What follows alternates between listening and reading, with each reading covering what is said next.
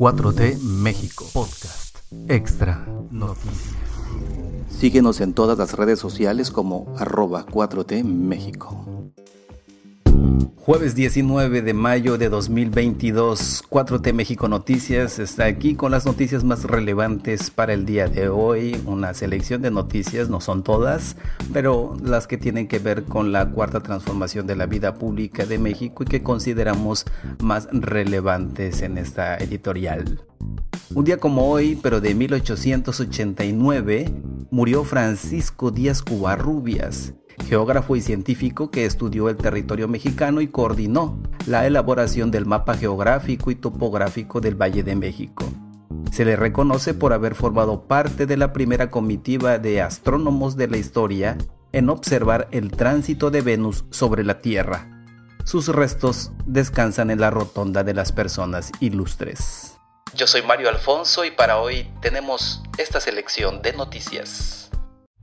Venezuela agradece la postura de AMLO ante la cumbre de las Américas. El gobierno de Venezuela consideró positiva la postura del presidente Andrés Manuel López Obrador, que indicó que solo asistirá a la cumbre de las Américas si todos los países de la región son invitados. Venezuela saluda y agradece la postura valiente del presidente López Obrador que aboga por una América diversa e inclusiva. Su llamado a una cumbre de las Américas sin exclusiones resuena en nuestra América. Esto es lo que escribió el canciller de Venezuela, Carlos Faría, en su cuenta de Twitter. El presidente López Obrador reiteró el 17 de mayo que si los representantes de Nicaragua, Cuba y Venezuela son excluidos de la cumbre, que se celebrará del 6 al 10 de junio en Los Ángeles, Estados Unidos, no acudirá sino que enviará a su canciller Marcelo Ebrard. López Obrador destacó en sus declaraciones respecto a esta postura que en la Constitución de México se consagra el principio de no intervención en la política exterior. Por su parte, el presidente de Guatemala, Alejandro Yamatei, anunció que no hará presencia en la Cumbre de las Américas, al igual que la mandataria de Honduras, Xiomara Castro. Arqueólogo mexicano Eduardo Matos Moctezuma gana el premio Princesa de Austrias. El hombre que desenterró el principal centro ceremonial de la cultura azteca recibirá este galardón que entrega la Fundación Princesa de Austrias de la Realeza Española. Por su excepcional contribución al conocimiento de las sociedades y culturas prehispánicas y su ayuda a reconstruir civilizaciones de México y Mesoamérica, el investigador mexicano Eduardo Matos Moctezuma fue reconocido con el Premio Princesa de Austrias 2022 de Ciencias Sociales. El jurado explicó que el arqueólogo encargado del proyecto Templo Mayor ha seguido un extraordinario rigor intelectual para reconstruir las civilizaciones de México y Mesoamérica. Egresado de la Escuela Nacional de Antropología e Historia, Matos Moctezuma es considerado uno de los principales estudiosos excavadores de la antigua Tenochtitlán, la gran ciudad del imperio azteca que yace enterrada bajo la Ciudad de México. También ha trabajado para proyectos relacionados con la cultura maya y olmeca. El premio Princesa de Asturias de Ciencias Sociales es para mí un altísimo honor que mucho agradezco. México y España son países hermanos que están unidos por lazos indisolubles y deberán estrechar aún más sus relaciones. Este galardón me llena de orgullo y llegan a mi memoria los nombres de mis maestros que me formaron en el campo de la antropología y en particular de la arqueología. Estas fueron las palabras del arqueólogo consultado por la Fundación Princesa de Austrias. Penetrar en el pasado para traerlo al presente ha sido la labor que de manera constante he desempeñado a lo largo de mi vida.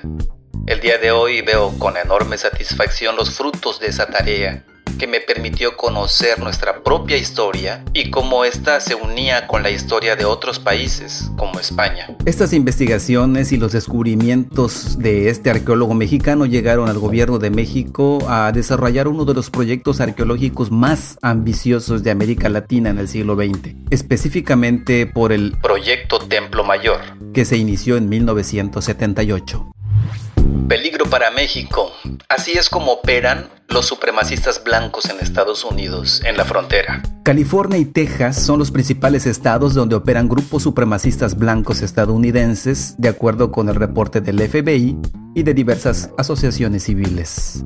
Unos 140 colectivos que se rigen bajo las leyes de odio racial se extienden por buena parte de la frontera sur de Estados Unidos en tiempos en los que los flujos migratorios provenientes de México y Centroamérica se han convertido en bandera política de demócratas y republicanos rumbo a las elecciones legislativas de noviembre próximo. Así lo reveló una investigación periodística realizada por el diario Milenio, basada en la consulta de archivos del propio gobierno de Estados Unidos, específicamente de instituciones como el Buró Federal de Investigaciones, el FBI.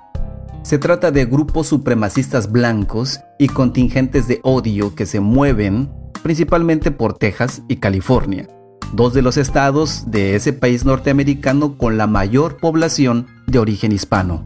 En los grupos detectados operan ideologías neonazis y antiinmigrantes, por lo cual las acciones se llevan a cabo con base en nociones supremacistas que contemplan una noción dominada y poblada por blancos. La asociación civil Southern Poverty Law Center identificó que en los últimos cuatro años se cometieron más de mil crímenes relacionados en contra de la comunidad hispanoamericana en Estados Unidos. Entre los grupos supremacistas con más actividad de la frontera están Californians for Population Stabilization and American Border Patrol. Ambos tienen como finalidad impedir la entrada de migrantes a su país. Generalmente lo hacen con métodos violentos, desde intimidaciones hasta asesinatos. Los estados que colindan con México y con mayor número de grupos son California, con 65, y Texas, con 52, donde han ocurrido una de las mayores tragedias en contra de la comunidad mexicana, cuando en el año 2019 un hombre blanco ingresó a una tienda Walmart y asesinó a 8 mexicanos. Según la investigación, de los 733 grupos supremacistas que existen en Estados Unidos, 140 se extienden por la frontera sur. De hecho, también tienen presencia en Arizona y Nuevo México. Con el fin del título 42, la política por la cual las autoridades estadounidenses pueden expulsar migrantes inmediatamente por razones sanitarias asociadas a la pandemia de coronavirus, se espera que más personas deseen entrar a suelo norteamericano y con ello los extremistas blancos intensifiquen sus ataques en contra de los migrantes. Esto es lo que advirtieron las asociaciones civiles. La American Border Patrol asegura que los inmigrantes mexicanos han llevado a Estados Unidos el crimen, las drogas y la miseria, que son un cáncer cultural, y siguen un plan secreto, el de Aztlán, para completar la reconquista del sur de Estados Unidos. Esto asegura el reportaje firmado por la periodista mexicana Laura Sánchez Ley la inflación no depende solo de los gobiernos, sino de los dueños del dinero. La inflación es un problema económico que no depende de la voluntad gubernamental, sino de los dueños del dinero y de la distribución de productos, de los intermediarios que priorizan la ganancia conforme a las leyes del capitalismo.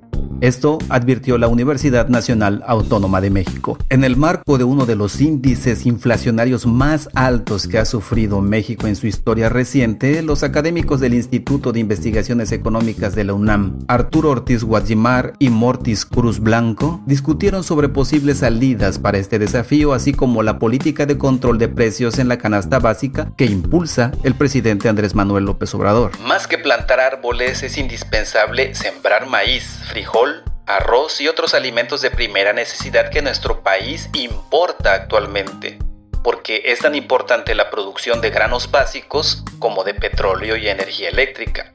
Se requiere darle al campo su papel prioritario. Esto planteó la UNAM en un comunicado.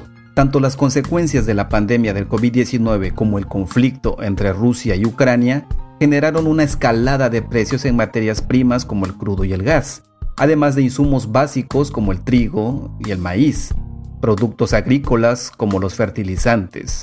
Esto recordó Ortiz Guajimar. México depende en gran medida de las importaciones de insumos por el modelo de libre comercio que introdujo el periodo neoliberal, una política económica que hoy se está pagando y para la que incluso se propone adquirir deuda en el exterior, señaló el especialista. El crecimiento del Producto Interno Bruto, el PIB, en México podría obstaculizarse por la disputa política que podría desatarse a finales del año. Con miras a una elección presidencial de 2024, el tratado entre México, Estados Unidos y Canadá TEMEC y los amparos en contra de las obras prioritarias del gobierno federal, como la refinería de Dos Bocas y el tren Maya. Esto evaluó el especialista diciendo que el Producto Interno Bruto podría ser frenado por estas acciones. Si bien saludó la iniciativa presidencial de contener la inflación, recordó que el proceso no depende de los gobernantes, sino de quienes especulan en las bolsas agrícolas de Chicago o Nueva York que no operan con criterios humanitarios, sino priorizando las ganancias ante un panorama de incertidumbre. Incluso consideró que la prolongación del conflicto entre Moscú y Kiev puede responder a que es un negocio para muchos sectores. En tanto, Mortis Cruz Blanco consideró que el mundo ha alcanzado niveles de especulación sin precedentes en las últimas dos décadas, un reto de control a largo plazo. Al escenario actual se suman problemas anteriores, como la insuficiencia alimentaria, el impacto del cambio climático y las variaciones de precios en los energéticos del mundo. Poco se habla de que la crisis económica en México tiene aspectos estructurales. La solución a este problema inflacionario no pasa por respuestas convencionales, como frenar la demanda a través de la tasa de interés y evitar en teoría que la demanda sobrepase la oferta. Se trata de un problema que data de hace 30 o 40 años, cuando México abandonó al sector primario en el ánimo de libre comercio y además políticas neoliberales. Hoy el campo vive esas consecuencias. México prepara más demandas en Estados Unidos. El supremacismo blanco nos preocupa. El gobierno de México externó su preocupación por los sentimientos racistas en contra de la comunidad hispana, ya que estas ideas a veces pueden derivar en ataques armados o tiroteos. El canciller mexicano Marcelo Ebrard aseguró que México alista más demandas penales en contra de fabricantes de armas de Estados Unidos, con lo cual fortalecería sus argumentos jurídicos para que una corte de distrito de Massachusetts inicie un juicio. En una breve e improvisada charla con medios de comunicación en la Ciudad de México, el funcionario señaló que aunque ya existe una demanda que se interpuso en agosto de 2021, todavía quedan más. Bueno, las armas ya presentamos una denuncia, estamos preparando otras denuncias. Esto dijo el canciller mexicano Marcelo Ebrard. Además, manifestó su preocupación por los grupos supremacistas blancos que operan en Estados Unidos, principalmente en la frontera sur, donde colectivos como Californians and Population Stabilization y American Border Patrol se dedican a asesinar o ahuyentar violentamente a los migrantes mexicanos y centroamericanos que buscan el sueño americano. Sobre el reciente tiroteo en un supermercado en la ciudad de Buffalo, Ebrard insistió en que buena parte de esa violencia se origina a partir de dos motivos, el tráfico irregular de armas y las ideas racistas y xenófobas de grupos extremistas. Búfalo es otra vez la presencia del supremacismo blanco en Estados Unidos que llevó a la masacre en agosto de 2019 en El Paso, Texas. Para nosotros es una de las principales preocupaciones. Preocupaciones para México de lo que ocurre en Estados Unidos y creo que vamos a seguir insistiendo respecto a estos grupos, que son grupos muy peligrosos. Estas declaraciones del canciller Marcelo Ebrard se producen horas después de que en el diario mexicano Milenio revelara que 140 grupos supremacistas blancos se mantienen activos en la frontera sur de Estados Unidos según una investigación elaborada con base en documentación del FBI y asociaciones civiles. Otro escándalo del PRI recibió millones de dólares de Cinépolis. La empresa de distribución cinematográfica Cinépolis, dirigida por Alejandro Rodríguez Magaña, donó unos 25 millones de pesos al PRI en el marco de proceso electoral que se vive actualmente en seis estados. Esto acusó la gobernadora de Campeche, Laida Sansores. La mandataria local, quien llegó al poder estatal como banderada de Morena, divulgó una presunta conversación del dirigente nacional del PRI, Alejandro Moreno, donde no solo admite el financiamiento irregular, sino que lamenta que no ascendieran a 300 millones de pesos. La cadena Cinépolis, asegura a Moreno en el diálogo divulgado por Laida Sansores, cuenta con 6.000 salas de cine no solo en México, sino también en África, Asia y Europa, por lo que resulta modesta la donación hecha al tricolor. Este junio se renovarán mediante el voto las gobernaturas de Hidalgo, Durango, Quintana Roo, Aguascalientes, Oaxaca y Tamaulipas, donde tanto Hidalgo como Oaxaca figuran como bastiones históricos del PRI, que sin embargo podrían perder ante el partido oficial del presidente López Obrador. Les roba a los pobres y también les saca a los ricos tiene lleno los bolsillos y aún así dice que el dinero es muy poco, no tiene vergüenza. Esto apuntó la gobernadora de Campeche en su cuenta de Twitter al compartir un audio con la presunta voz del dirigente del Partido Revolucionario Institucional, Alejandro Moreno. En el audio, Alejandro Moreno reconoce que el director de Cinépolis, Alejandro Ramírez Magaña, regaló el dinero a 12 diputados de Michoacán de cara a los comicios estatales a razón de 2 millones por parlamentario. Pero ese hijo de su reputa madre es para que dé 300, cabrón. No sé, cabrón, ellos tienen desarrollo, tienen puta madre, cabrón. Esto declara el presidente del PRI en el documento multimedia expuesto por Laida Sansores. En tanto, Moreno, quien además de líder nacional de tricolor es diputado federal, aseguró este miércoles 18 de mayo desde el Senado que Morena incurre en mentiras, engaños y contradicciones. Han hecho de la manipulación el sello de su gobierno. Están destruyendo aceleradamente los avances que México había alcanzado.